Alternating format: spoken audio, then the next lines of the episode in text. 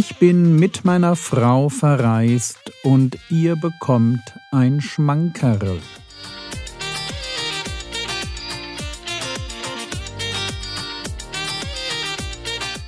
Theologie, die dich im Glauben wachsen lässt, nachfolge praktisch dein geistlicher Impuls für den Tag. Mein Name ist Jürgen Fischer und ich habe euch die letzte Predigt aus der Reihe die Dynamik geistlichen Lebens mitgebracht. 1. Korinther Kapitel 12 heißt es über diese Idee, ich brauche den anderen nicht.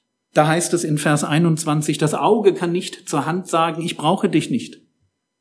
Oder wieder das Haupt zu den Füßen, ich brauche euch nicht. Sondern gerade die Glieder des Leibes, die schwächer zu sein scheinen, sind notwendig. Merkt ihr? Die Gemeinde wie ein Leib und gerade die, wo man sagt, oh, auf die können wir verzichten, machen nur, machen nur Arbeit. Genau die sind die, wo Paulus sagt, hey, die sind genauso, die sind sogar notwendiger. Wir brauchen einander. Das ist ein ganz wichtiger Punkt. Diese Idee, ich lebe meinen Glauben als Privatsache.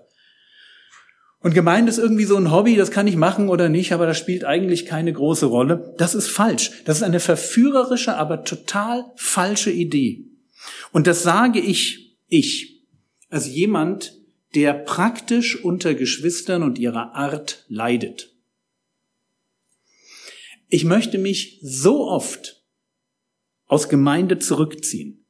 Ich bin kein Gruppentier. Aber ich weiß genau, das wäre falsch.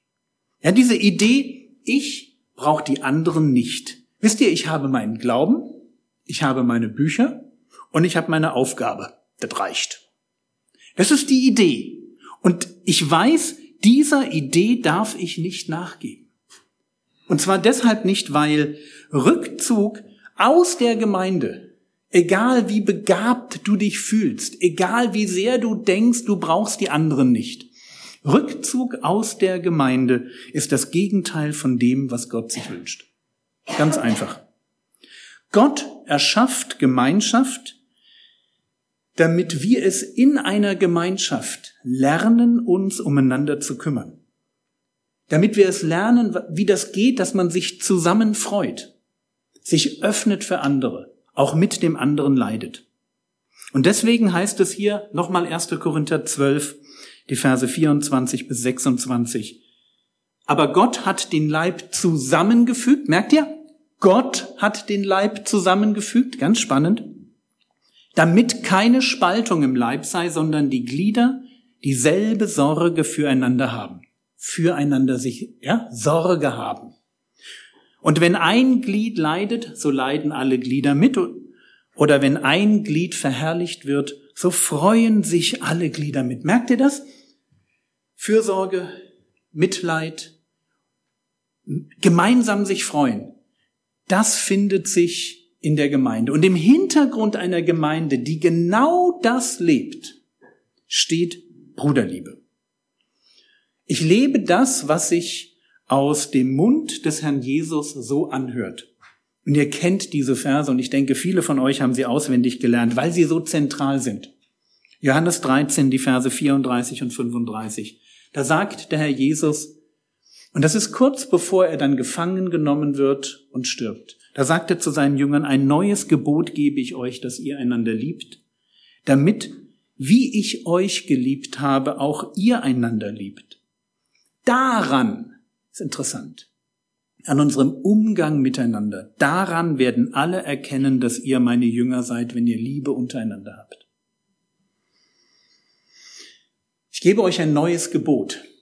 Das Gebot ist übrigens nicht dahingehend neu, dass man sich lieben soll. Also das steht auch schon im Alten Testament. Da lesen wir in 3. Mose 19, Vers 18, du sollst deinen Nächsten lieben wie dich selbst.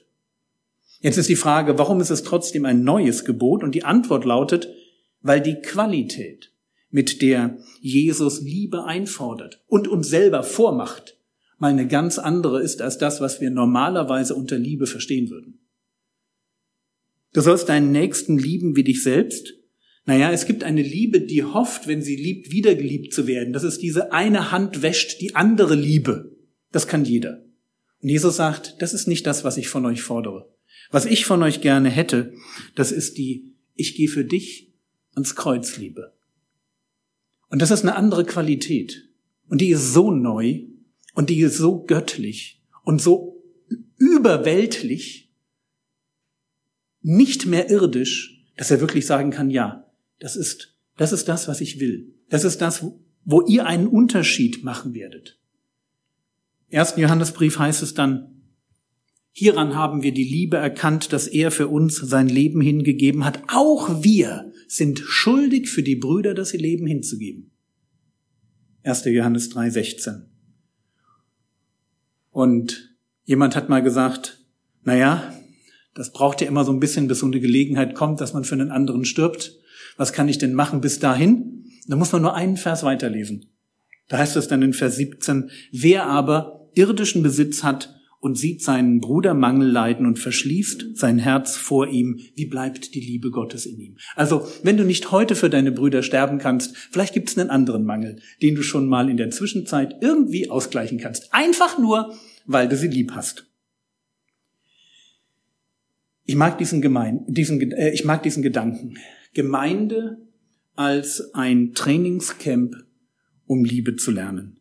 Und zwar Liebe so, wie der Herr Jesus uns das vorgemacht hat. Eine, eine sich verschenkende Liebe, eine Liebe, die von sich wegschaut, eine Liebe, die mich dazu bringt, dass ich mich bewusst in eine Gemeinschaft eingliedere, die Gott für mich ausgewählt hat. Und zwar ausgewählt hat, damit ich im Rahmen dieser Gemeinschaft Liebe lerne. Und dann weil ich das lerne, dieser Welt etwas zeigen kann. Ich kann ihr etwas zeigen von der Liebe, die Gott für diese Welt hat. Wenn ich es lerne zu lieben, dann kann ich die Welt darauf hinweisen, dass es da einen anderen gibt, der vom Kreuz her sie noch viel mehr liebt. Und das ist das Entscheidende.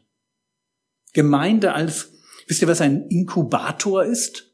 ist ein Brutkasten. Und Gemeinde ist so ein Brutkasten, ist ein Ort, wo man Liebe lernen, lernen kann, wo, wo Gott mich formt, indem er mich mit anderen komischen Menschen zusammenstellt, die einerseits Vorbild sind für mich und andererseits Herausforderung. Beides ist ja irgendwie da. Und deswegen ist das Gegenteil von Bruderliebe jedes Verhalten, das mich nicht aktiver Teil der Gemeinde, Gemeinschaft sein lässt. Ja, wenn ich raus aus der Gemeinde, raus aus der Gemeinschaft strebe, warum auch immer, dann werde ich immer Bruderliebe verlassen.